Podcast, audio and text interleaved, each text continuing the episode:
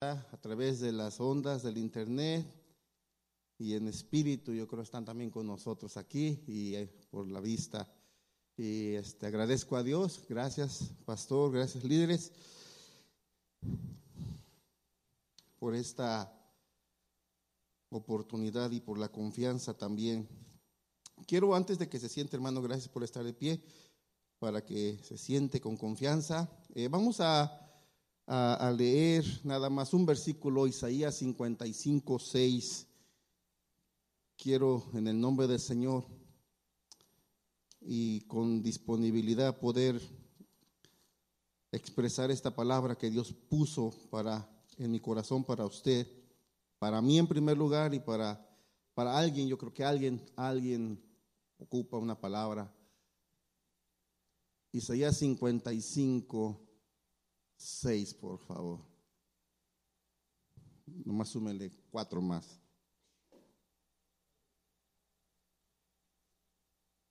Dice la palabra en el nombre del Señor Jesucristo, busquen al Señor mientras se deje encontrar. Llámenlo mientras esté cercano.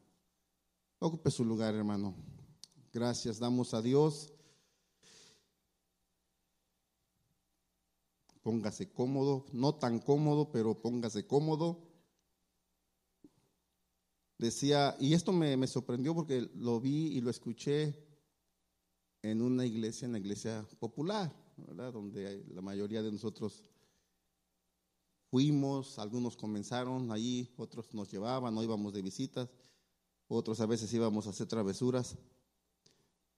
Pero eh, eh, estaba allí y, el, y el sacerdote dijo, ¿verdad? Dice, ¿cuántos creen que Dios habla? Y todos decían, o la mayoría decía amén. Y otros, este, y, en, la, entrada estaba, hoy vienes a recibir un mensaje del Señor. Pero abajo decía, y el sacerdote repitió las palabras, dice, pero Dios no te va a mandar el, el, mensaje ni te va a hablar al celular.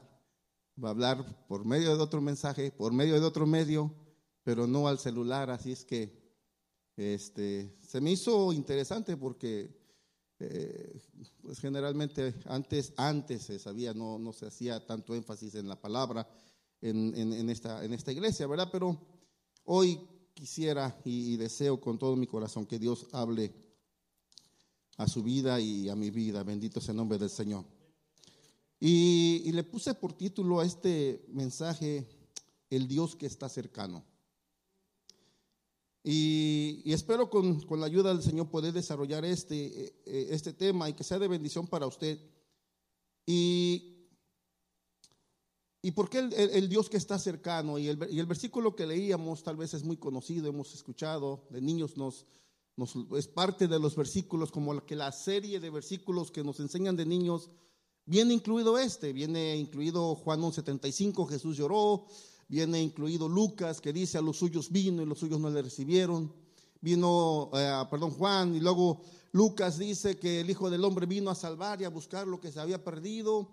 Y, entre esos versículos que tanto a los niños como los primeros días cuando nos convertimos al Señor, es parte de los versículos que nos aprendemos. Buscad al Señor mientras puede ser hallado. Dice la versión 1960, buscad a Jehová mientras puede ser hallado llamadle en tanto que está cercano. Pero el asunto y la, pregunta era, o es más bien, ¿para qué le queremos buscar? ¿O por qué le queremos buscar?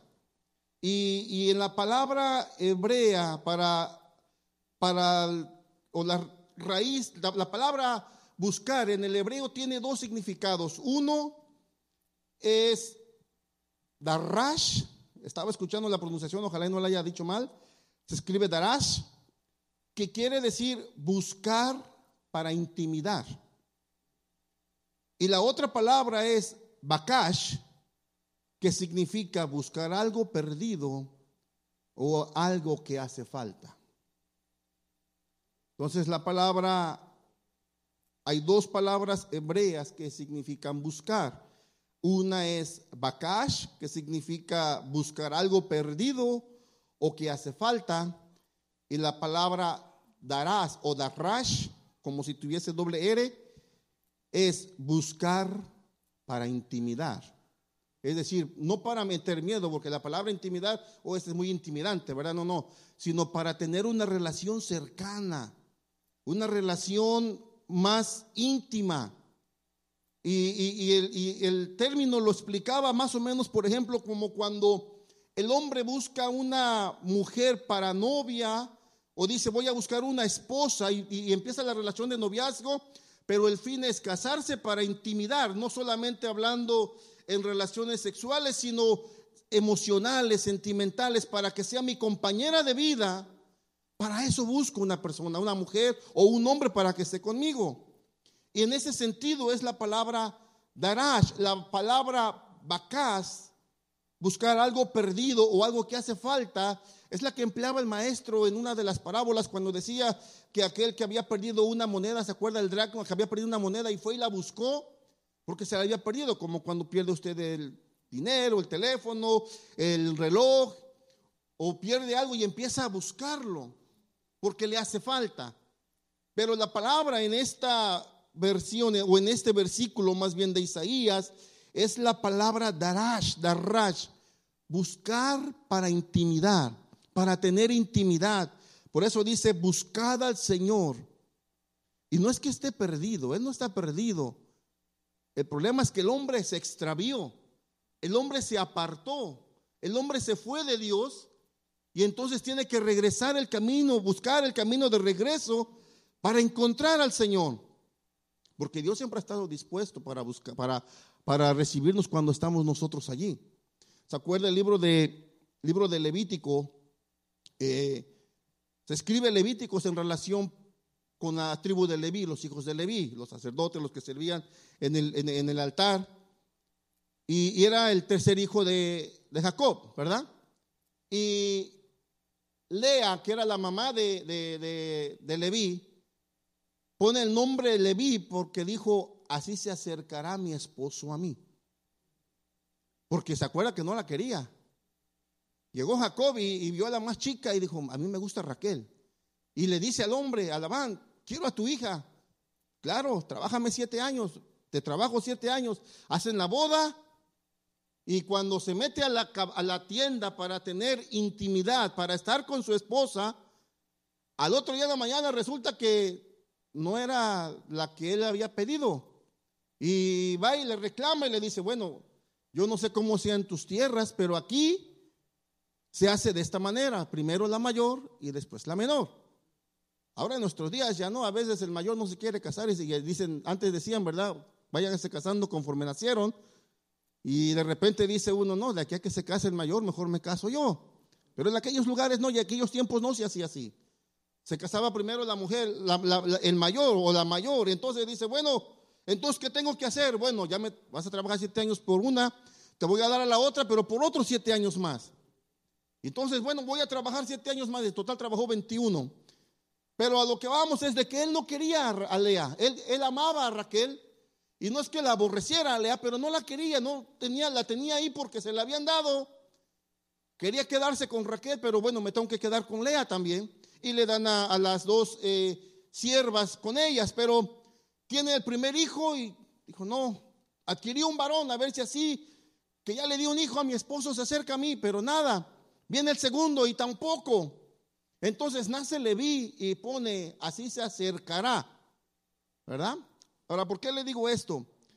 Porque la palabra, la palabra en hebreo para corazón es lev, L-E-B.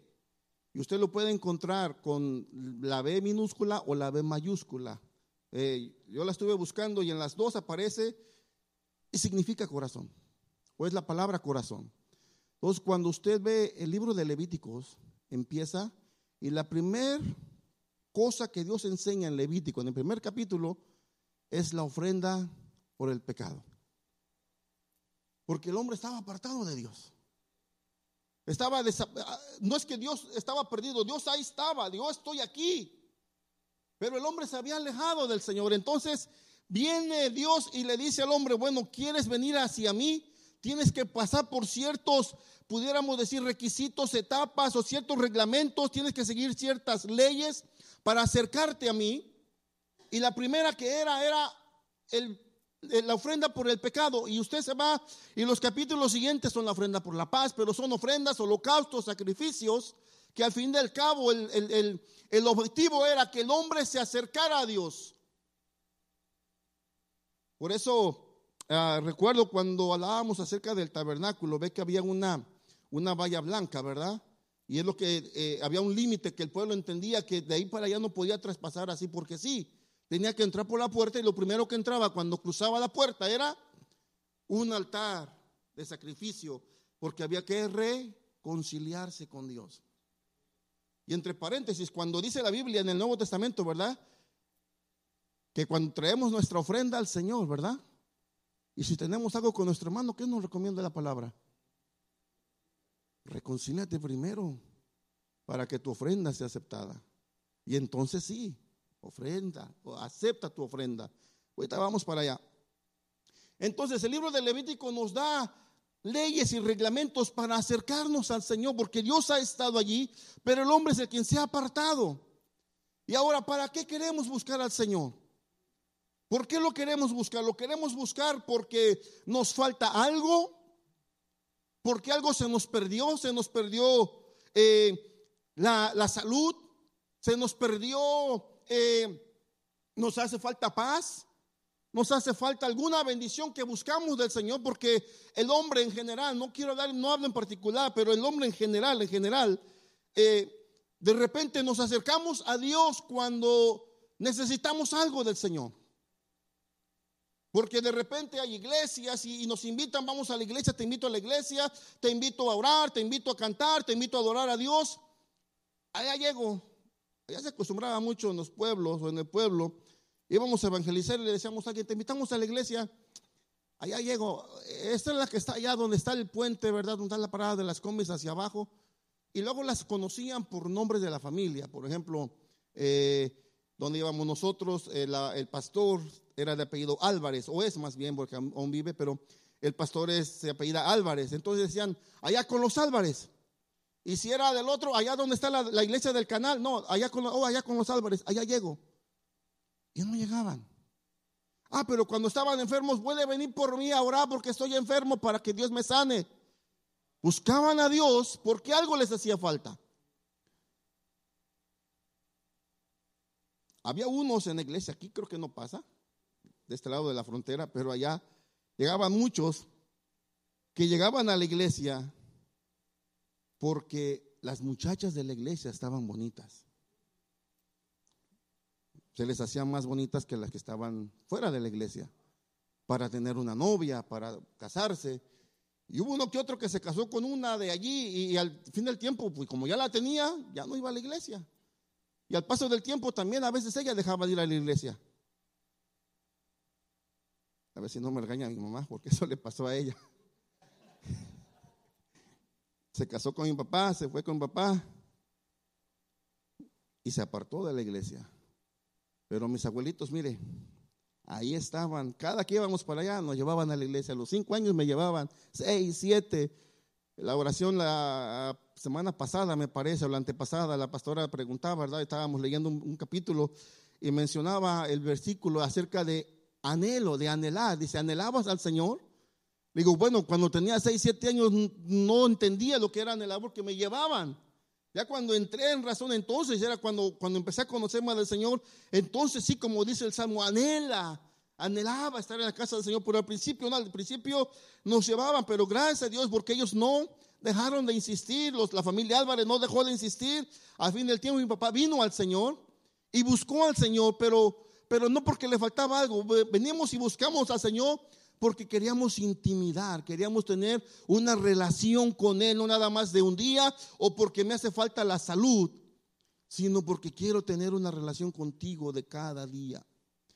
Había un joven que había, digo porque él ya partió de este mundo, y yo le decía a él, y él era, había estado en la iglesia, o estuvo en la iglesia, pero por varias razones se ausentaba diez meses, hasta un año, y cuando él, padecía alguna enfermedad en su cuerpo y cuando caía enfermo, lo tenía que llevar al hospital. Y allá en el hospital, allá estaba pidiendo, oren por mí, oren por mí, oren por mí. Y le íbamos a visitar. La primera vez que yo entré a verlo al hospital, salí llorando porque yo le decía, parecías una central telefónica. ¿Usted ha visto las de esas, los que están en la esquina, que cuando llega el de la compañía de teléfonos, quita la tapa y hay un montón de cables, ¿verdad? Así estaba él, tenía cables, mangueras en varias partes de su cuerpo porque estaba muy mal. Y cuántas veces, a veces cada tres meses caía, a veces pasaba un tiempo y y cuando salía del hospital, usted lo veía en la iglesia. Tres, cuatro semanas, hasta un mes. Ya se sentía mejor y se volvía a sentar. Y yo le dije, ¿para qué vas a la iglesia? ¿Para que Dios, a cumplir que Él te sanó? ¿O buscas a Dios porque quieres tener una relación con Él? Yo entiendo que a veces hay situaciones en nuestra vida, ¿verdad? No podemos venir, tal vez el trabajo nos cambiaron el horario o algo, pero estoy hablando de cuando tenemos la posibilidad y no venimos porque, ah, ya sané, ya, ya, y como que nos vamos olvidando del Señor. Porque tal vez nuestro objetivo era buscarle porque nos hacía falta algo. Ya lo tuvimos, ya lo adquirimos y ya, ya lo, ya, como, por ejemplo, era como, aunque eh, habla acerca del deseo, pero, pero ¿se acuerda de aquel hombre hijo de David que buscó a su hermana porque la codiciaba? Buscó algo tener con ella y cuando lo obtuvo, ¿qué hizo? la rechazó. Y de repente a veces en ese sentido buscamos al Señor, hablando el hombre en general, buscamos a Dios porque necesito, porque Dios es misericordioso, es bondadoso y nos sana y tiene el poder para sanarnos. Y ya me sanó, ya obtuve el trabajo, ya obtuve la bendición, ya obtuve lo que le estuve pidiendo a Dios. Y pasa el tiempo y me olvido del Señor. Pero el Señor le está diciendo a este en este mensaje y en esta, en esta hora le está diciendo al pueblo de Israel, buscad a Jehová para intimidar, para tener una relación, porque si usted ve el versículo primero, dice, a todos los sedientos, venid y beber. Tienes sed, ven y busca, ven, aquí yo estoy para darte agua. Jesucristo dijo, yo soy la fuente de agua viva. El que tome agua de mí nunca más tendrá sed. ¿Cómo me acerco a Dios? Ya decíamos, ¿verdad? Que una de las maneras es, eh, eh, eh, en el libro de Levíticos habla primero de, un sacrificio. Ya no lo tenemos que hacer porque Cristo ya lo ofreció. Él ofreció el sacrificio perfecto. Ya no tenemos que pagar un precio porque al fin de cuentas no teníamos la capacidad, tanto en fuerzas ni en dinero, para poder pagar o realizar un sacrificio capaz de que durara para siempre. Jesucristo dijo, no pueden, yo voy a ofrecerme. Él mismo paga el precio que nosotros debíamos. Entonces el libro de Levítico decíamos que ofrece las, leyes para podernos acercar al Señor, para intimidar, para tener comunión con el Señor. Y ahora el Señor nos dice, ¿quieres acercarte? Tienes que santificarte. Una de las cosas para acercarnos al Señor tenemos que santificarnos. ¿Cómo nos podemos santificar? Ya Jesucristo dice que nos lavó, ¿verdad? Una de las, de las cosas es nos lava, nos lava, nos purifica.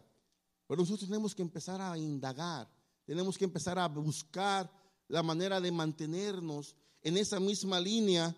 Y una de las cosas Jesucristo habla en Juan capítulo 5, 20, perdón, 39, dice, escudriñad las escrituras, porque a vosotros os parece que en ellas encontráis la vida eterna y ellas son las que dan testimonio de mí.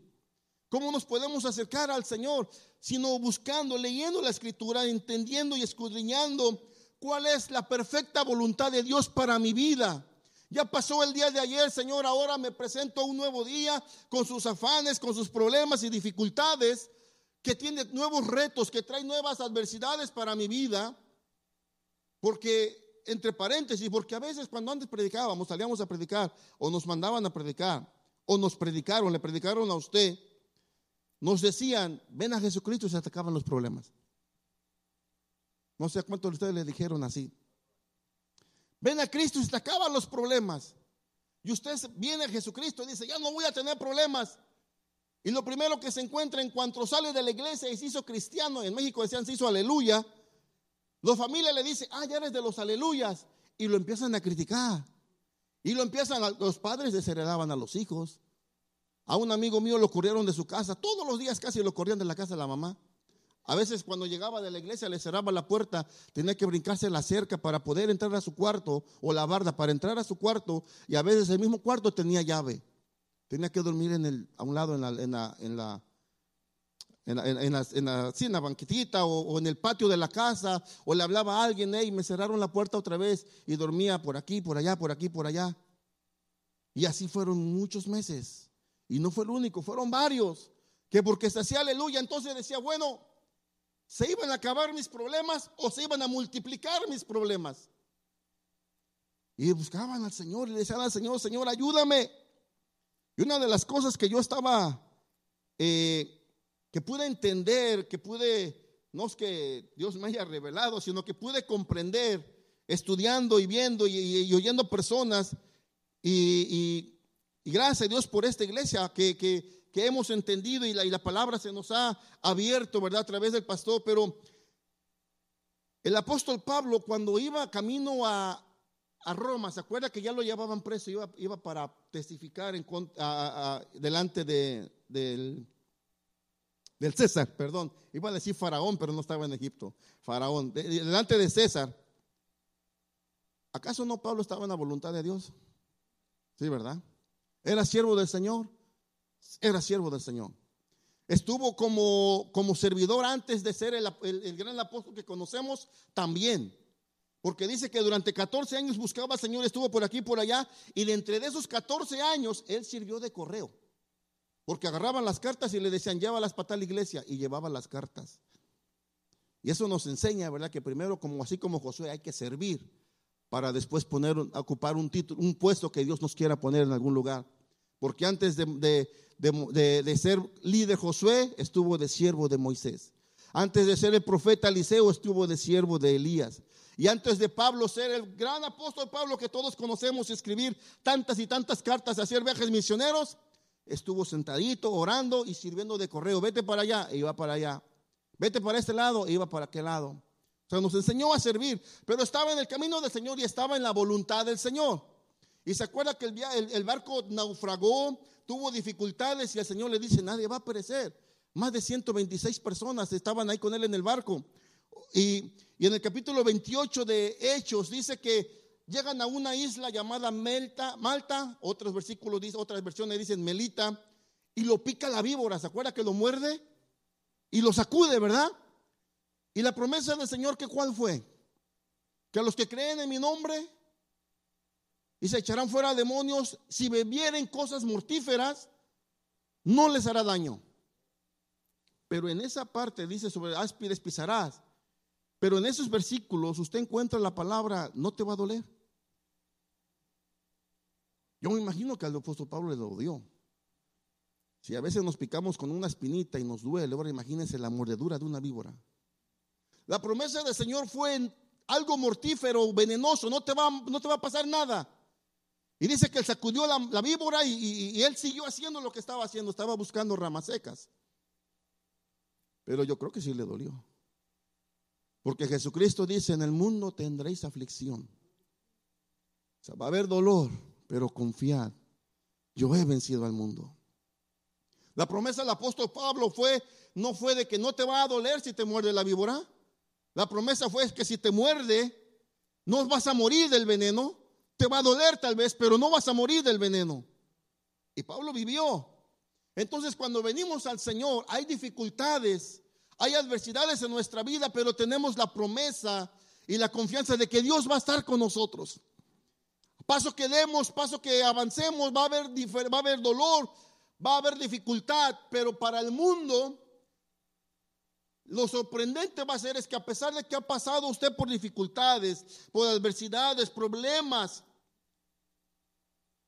una de las cosas va a haber dos grupos de personas. Unos lo van a ver y van a decir, bueno, pues ese no que sirve al Señor, no que es cristiano, es aleluya, y ha tenido problemas, ha pasado enfermedades, porque el hombre en general lo que nos fijamos es las cosas malas. Dicen por ahí, ¿verdad? Y, y se ha dicho en ese altar, haz 99 cosas buenas y la última es la mala y de cuántas se van a acordar de la mala. De repente nuestra, nuestra mente como hombres, como, como, como humanos, pues como hombres, es muy selectiva, pero seleccionamos solamente las cosas malas. Cuando aprendemos un idioma nuevo, ¿cuáles son las palabras que más se aprenden prontamente? Las malas. Porque creemos que al hablar las palabras malas, entonces estamos encajando en ese nuevo mundo, en ese nuevo idioma, con esas nuevas personas, y ya somos parte de ellos. Porque entramos en ese, había un muchacho de México que vino para este país, trabajábamos juntos, él no hablaba español, hablaba muy poquito, muy poco, hablaba un dialecto, el dialecto en su, en su, en su lugar. En México hay más de, si no mal recuerdo, más de 100 dialectos. Entonces hablaba un dialecto él, el tarasco y no podía de la región, de una región de, Michoacán, y no hablaba mucho español. Y entonces, imagínense, llega aquí, no hablaba español y no hablaba inglés, o poco español y nada de inglés. Y había otro muchacho que hablaba eh, zapoteco, no, perdón, mixteco, también dialecto, y no hablaba mucho español. Y entonces teníamos que hablarle a señas, le pedíamos piernas de pollo y se quedaba, eh, piernas, y teníamos que hacerle con la, con la mano, señalarle que era, y corría por las piernas. Le decíamos alas y se quedaba y le hacíamos con las manos y ya entendía las alas, iba por las alas, harina, agarrábamos la harina y le, se la enseñábamos y ahí va. Trataba de aprender. Pero lo primero que se aprendió fueron las malas palabras en inglés. Y entonces sí, ya se ponía acá y le decían algo y les contestaba en inglés y el, y el, y el, y el manager que no hablaba español, oh, estás aprendiendo bien rápido. Eran puras groserías. Porque el hombre tiene esa, esa, facilidad o esa, o nos programamos para seleccionar las cosas malas. Hay gente que nos hace favores a montón, o usted hace favores bastantes. Y el día que por X razón realmente no pudo, y le dice a la persona, no puedo, le deja de hablar. Mal amigo, me abandonaste cuando más te necesitaba. Y más si le, si le prestó dinero, se hace así para no pagarle nos hacemos, hablando como en general, en general, no en particular. Pero así somos y así es el hombre. Dicen, este, esta persona va a la iglesia, tú vas a la iglesia y tienes más problemas que antes. Mira, ahora padeces de enfermedad eh, y le empiezan a, numerar grandes cosas en su vida. Y si prestamos atención a ello, lejos de acercarnos al Señor, nos vamos alejando porque de veras, Señor, te estoy sirviendo, estoy orando y pues no me ayudas. Yo entiendo que cuando estamos pasando por dificultades, puede llegar un momento a decirle al Señor, Señor, si te estoy sirviendo. Pero, pero en, en, la manera en cómo le decimos al Señor es como Él responde, porque dice, bueno, y empieza a ministrarnos y decimos, Señor, gracias también porque a pesar de ello, me has dado la fuerza para seguir adelante. He podido vencer, he podido pasar, me ha dolido, pero ya ya voy saliendo de esta situación. Gracias, porque solo tu mano me ha podido sostener. Y habrá otras personas que dicen que dirán, bueno, sí está pasando por dificultades, pero a través de ello vienen y le acercan y le dicen, "Oye, ¿y cómo has atravesado esos problemas difíciles?" ¿Cómo le has hecho para poder salir adelante? Parece que, mira, te han dado por arriba, por abajo, y como dicen en México, te ha estado lloviendo sobre mojado y tú sigues de pie, sigues avanzando como si nada. Y usted le dice, como si nada, así pareciera, pero si vieras el dolor que traigo por dentro, pero es más fuerte el poder del, perdón, el poder del Señor en mí para salir adelante que las dificultades que han pasado. Si me ha dolido, si he llorado, me he tirado al piso, sí, pero de ahí me ha levantado el Señor porque le buscó antes para tener intimidad con Dios. Porque cuando hacemos un compromiso, por ejemplo, cuando nos casamos, el que hace el verdadero compromiso, cuando le hacen las preguntas, a mí me gusta cómo casan de este lado. Perdón. A mí me gusta cómo se casa de acá en Estados Unidos. Le digo por qué. Porque son fáciles y son sencillas las bodas. Porque pasan, bueno, la, la ceremonia. Porque vienen y le dicen, aceptas tomar a esta esposa como tu legítima esposa, cuidarla y en, la enfermedad, en la salud, riqueza, pobreza, acepto. Prometes cuidarla, sustentarla, acepto. Son sencillas las preguntas.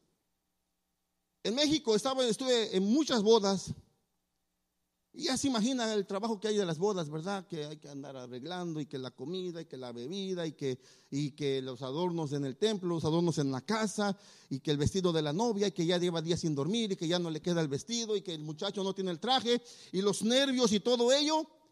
No duermen la, la noche antes de, no duerme generalmente.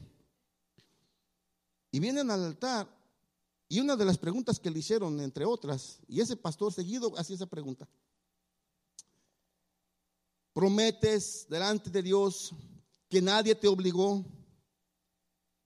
que estás aquí por tu propia voluntad.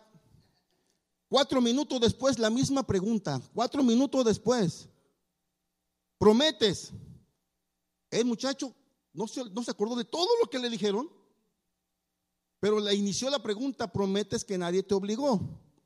Pero como al final le dijo un montón de cosas y al final dice, prometes, y él dijo, sí, y se quedan todos, ¿te obligaron? Y dijo, no. Entonces prometes, sí. Y ya no hallaban cómo hacerle. Y yo le decía, porque tenía confianza con él, y le digo, oye, elimina esa pregunta. El muchacho no supo ni qué le dijiste, ahorita está pensando que no pudo dormir, a lo mejor ni ha comido, ya está pensando en la, en la comida, a veces alcanza la comida para la gente porque a lo mejor ya vio que llegó gente de más. Porque aquí entran los que están apuntados en el papel. Allá invita a usted a 200 y llegan como 600 y eso si bien le va, si no llegan más. Y llega a ver que hay mucha gente y no va a alcanzar la comida. El pobre muchacho está, su mente a lo mejor está en otro lado. A lo mejor ya está en la luna de miel también. No sabe lo que le están preguntando. Y nomás dice, sí. Es decir, hay cosas que de repente ponemos nuestra atención en otro lado y nos olvidamos del punto principal. Y por eso digo, de este lado me gusta más porque es más sencillo y puede haber nerviosismo, pero es más sencillo, es más, incluso las ceremonias son 20 minutos tal vez o menos. Y allá dos horas para, para, para una boda, dos horas, dos horas. Pero el Señor nos llama a nosotros para poder tener intimidad. Y por eso usted promete cuidar a su esposa y a pesar que está enferma, usted está allí. Si él se enferma, ella está allí.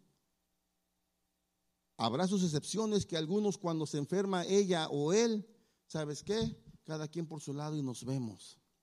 Pero la gran mayoría están, hay dificultades en el matrimonio y los enfrentan juntos, los enfrentan juntos.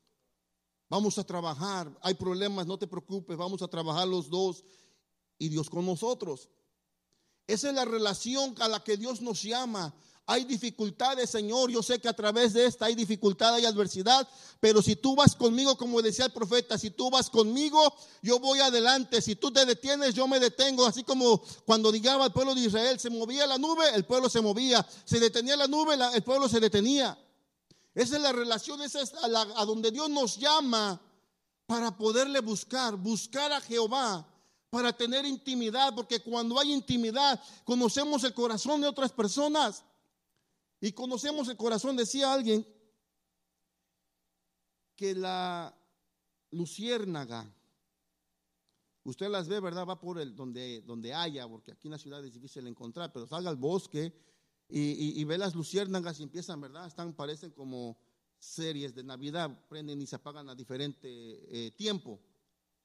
Pero dicen que cuando la luciérnaga encuentra a su pareja, ya no prenden disparejas, a partir de ahí prenden las dos al mismo tiempo, porque se encontraron una al otra. A ese grado necesitamos llegar nosotros en la relación con el Señor a quien, como por eso dice que el Señor estaba con David porque se tenía ese, ese modo de conocerle, había así, por eso le decía la vez pasada que me, me, encanta la Biblia porque a pesar de que hay dificultades en nuestras vidas, el Señor está viendo adelante y está viendo la relación. David le falló al Señor, tuvo muchos problemas en, durante su vida, pero él conocía el corazón de Dios y él venía al Señor, Señor, clamo a ti misericordia. Porque cuando conocemos el corazón de Dios, cuando le buscamos para intimidad, para tener relación con Él, se hace más cercana esa relación con Él y entonces hay dificultades, hay adversidades, pero tenemos la confianza de que no estamos luchando solos, tenemos la confianza de que vamos a salir adelante porque Dios está con nosotros, fortaleciéndonos, abriendo el camino, abriendo puertas, cerrando la que tiene que cerrar, pero fortaleciéndonos cada día. Pero por eso decía que una de las cosas que nos pide santificarnos, es apartarnos de las cosas. Y ponemos, por favor, Isaías 55, 7. Isaías 55, 7 dice, deje el impío, el hombre impío o el inuco sus pensamientos. Isaías 55, 7, deje el impío su camino y el hombre inicuo sus pensamientos y vuélvase a Jehová. Deje el impío su camino y el hombre inicuo deje sus malos pensamientos. Los pensamientos deben de ser para bien, dice la Biblia, no para mal. Y vuélvase a Jehová. Es que vamos caminando y vuélvase 180 grados en dirección contraria a donde iba avanzando. Y vuélvase, dice a Jehová, el cual tendrá de él misericordia. Y entonces vuélvase al Dios nuestro, dice, el cual será amplio en perdonar el cual será amplio en perdonar. El día de ayer ya se fue. Ya no necesitamos hacer sacrificios, traer un cordero o un palomino o, un, un, becerro. Ya no necesita, ya no nos pide eso el Señor. Ahora dice que nos presentemos nosotros. Romanos 12.1, por favor. Romanos capítulo 12, versículo 1. Hoy me quise traer la Biblia porque se acostumbra uno con el teléfono y, ya la Biblia, el otro día ya me estaba costando trabajo encontrar dónde están los versículos. Romanos 12.1 dice, así que hermanos, os ruego por la misericordia de Dios que presentéis vuestros cuerpos en sacrificio vivo, santo, agradable a Dios, que es vuestro culto racional. Que traigamos, dice, delante de Dios nuestros cuerpos y está hablando todo en general, entonces que traigamos nuestros pensamientos, nuestras malas acciones, nuestros malos arrebatos, nuestras indiferencias, nuestra pereza. Porque cuando queremos leer la Biblia es cuando nos da sueño. Estamos en la iglesia y pareciera que vamos a recibir revelación del Señor y cerramos los ojos y nos dormimos. Yo sé, ¿verdad? Como dice el pastor, a veces viene uno cansado del trabajo, tal vez trabajamos en el sol, o el, trabajo fue muy pesado, no pudimos dormir, y de repente se duerme uno en la iglesia, pero, pero yo voy a los que de repente ya no es por cansancio, ya es por hábito. Pero, como dice el pastor, ¿verdad? Nos podemos ver una película y no queremos ni parpadear para no perdernos detalle de la película o un partido X deporte. No queremos. Yo recuerdo cuando salió la última película de los Avengers, creo que tres horas dijeron que era. Y la gente andaba investigando en qué parte de la película podían salir a recargar de refresco y de palomitas para que, porque dicen que hay una etapa en las películas en que como que no pasa mucho, no hay mucha acción y ahí aprovechan para poder traer este, palomitas y recargar la, la energía y palomitas y refresco o ir al sanitario. Y estaban preguntando, dicen, oye, le preguntaban a ellos, la película dura más de tres horas, o algo así creo. Pero dice, ¿en qué momento podremos salir a agarrar más?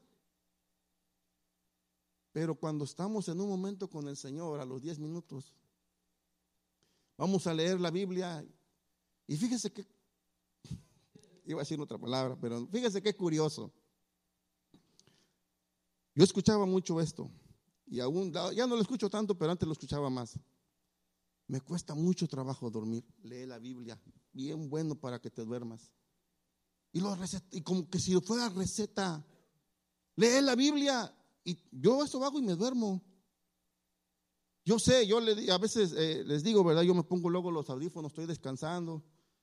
Y, dicen que cuando se duerme usted, el cerebro queda 5 o 10% creo trabajando, ¿verdad? Nunca completamente queda en reposo. Y dice alguien, pues déjala escuchando, ¿verdad? Todos modos, algo, algo entra. Pero yo me refiero cuando queremos estudiarla. Nos sentimos los ojos pesados y nos dormimos y no podemos y leemos y no, es que no, no, no me entra. Y, como no pudimos entenderla, mejor ya, la, la puerta fácil, ya no la leo, ya no la estudio. Pero entonces, ¿cómo nos vamos a acercar al Señor para intimidad? ¿Cómo vamos a conocer qué es lo que le gusta al Señor para yo tener relación con Él? Porque cuando usted buscó a su esposa, a los casados o al esposo, buscaba qué es lo que le gustaba comer, cuál era su color favorito, de alguna manera investigaba por ahí, surfeaba las olas del mar para ver qué es lo que, dónde le, qué le gusta comer, qué es lo que no le gusta, qué, qué, qué, tipo de comida, qué tipo de bebida, eh, qué color le gusta, cosas de esas, y usted entonces empezaba a complacerla o a complacerlo a él para poder ganarse el favor de la persona. Entonces, ¿cómo nos vamos a poder acercar a Dios si no investigamos qué es lo que Él quiere de nosotros? Necesitamos invertir tiempo. Cuando usted está buscando algo, se olvida de todo lo demás. A veces que suena el teléfono, usted quiere encontrar lo que perdió más perdió dinero o algo que necesita urgentemente, va a hacer un trámite, no encuentra su acta de nacimiento, saca papeles hasta del garage de los que ya estaban olvidados, va y los busca porque necesita el papel, porque está desesperado. Con esa desesperación buscáramos al Señor para conocer su voluntad para mi vida, para nuestra vida. Porque dice Mateo capítulo 7, versículo 7, que el que busca, haya el que llama, se le abre. ¿Quiere usted que se le abra la puerta? Toque, diré, pedid y se os dará. Buscad y hallaréis. Llamad y se os abrirá. Necesitamos invertir tiempo en pedir, en buscar y en llamar para que alguien nos pueda dar, para que alguien nos pueda, para que podamos encontrar y para que alguien nos pueda abrir y tener comunión con el Señor. Yo sé que hay versículos que usted va a encontrar como eh, Apocalipsis 3:20, dice Jesús, he aquí yo estoy a la puerta y llamo. Si alguno hay, abre, oye, dice, y abre la puerta, entraré a él y cenaré conmigo. Pero tenemos que hacer esta, esta estas dos acciones, nuestra parte, hacerla nosotros, buscar al Señor, no solamente esperar a que Él venga, sino que estemos en esta acción y disponibilidad de buscarle, porque habrá bendición. Usted empieza a buscar a Dios, empezamos a tener intimidad con Dios y empezamos a contagiar a los demás. Vamos a parafrasear unos versículos en segundo libro de Crónicas, capítulo 15, y con ello termino porque hay beneficios. Segundo libro de Crónicas, capítulo 15. Una vez creo, si no mal recuerdo, ahorita creo me acuerdo, el pastor predicó de eso, habló de ello una vez. Vino el Espíritu de Dios sobre Azarías, hijo de Obed, y salió al encuentro de Asa, le dijo, oídme Asa y todo Judá y Benjamín, Jehová estará con vosotros. Si vosotros estuviereis con él y le buscareis, será hallado de vosotros. Si ustedes buscan si vosotros, dice, están con Él y ustedes le buscan, Él, Dios, será hallado por vosotros. Pero oiga, dice la advertencia, pero si le dejan, si le dejareis, Él también nos dejará. Muchos días ha estado Israel sin verdadero Dios y sin sacerdotes que enseñara y sin ley. Pero cuando en su tribulación se convirtieron a Jehová Dios de Israel y le buscaron, Él fue hallado de ellos. En aquellos tiempos no hubo paz ni para el que entraba ni para el que salía, sino muchas aflicciones sobre todos los habitantes de las tierras. Y una gente destruía a otra y una ciudad a otra ciudad, porque Dios los turbó con toda clase de calamidades. Pero esforzaos vosotros y no desfallezcan vuestras manos, porque hay recompensa para vuestra obra. Cuando yo asa las palabras y la profecía del profeta Azarías, hijo de Obed, cobró ánimo y quitó los ídolos abominables de toda la tierra de Judá y de Benjamín y de las ciudades que él había tomado en la parte montañosa de Efraín y reparó el altar de Jehová que estaba delante del pórtico de Jehová. Después reunió a todo Judá y Benjamín y con ellos los forasteros de Efraín, de Manasés y de Simeón, porque muchos de Israel se habían pasado a él viendo que Jehová su Dios estaba con él. Oiga, cuando Dios está con usted, la gente de allá va a ver que Dios está con usted y es un imán porque dice algo tiene este de bueno y yo lo quiero y se pasan de están de allá, se vienen para estar con usted porque usted es canal de bendición para él. Dice, muchos estaban de allá y vinieron porque vieron que Jehová su Dios estaba con él. El 10, por favor. Se reunieron pues en Jerusalén en el mes tercero del año decimoquinto del reinado de Asa y en aquel mismo día sacrificaron para Jehová del botín que habían traído 700 bueyes y 7000 ovejas. Entonces prometieron solemnemente que buscarían a Jehová el Dios de sus padres de todo su corazón y de toda su alma. Entonces prometieron solemnemente porque vieron que había bendición cuando buscamos a Jehová, cuando le buscamos para tener intimidad cuando lo declaramos nuestro único Señor, nuestro único Dios, nuestro Salvador. Cuando vamos a caminar a hacer algo, Señor, por eso dice, ¿verdad? Que el que empieza su día de rodillas, termina su día de pies. Porque va a haber adversidades en el camino, pero ya sabemos que Dios va con nosotros. Y Dios nos da la facultad de poseer. Por eso dice el Salmo, con mi Dios saltaré los muros. Con mi Dios destruiré gigantes. ¿Se acuerda de David?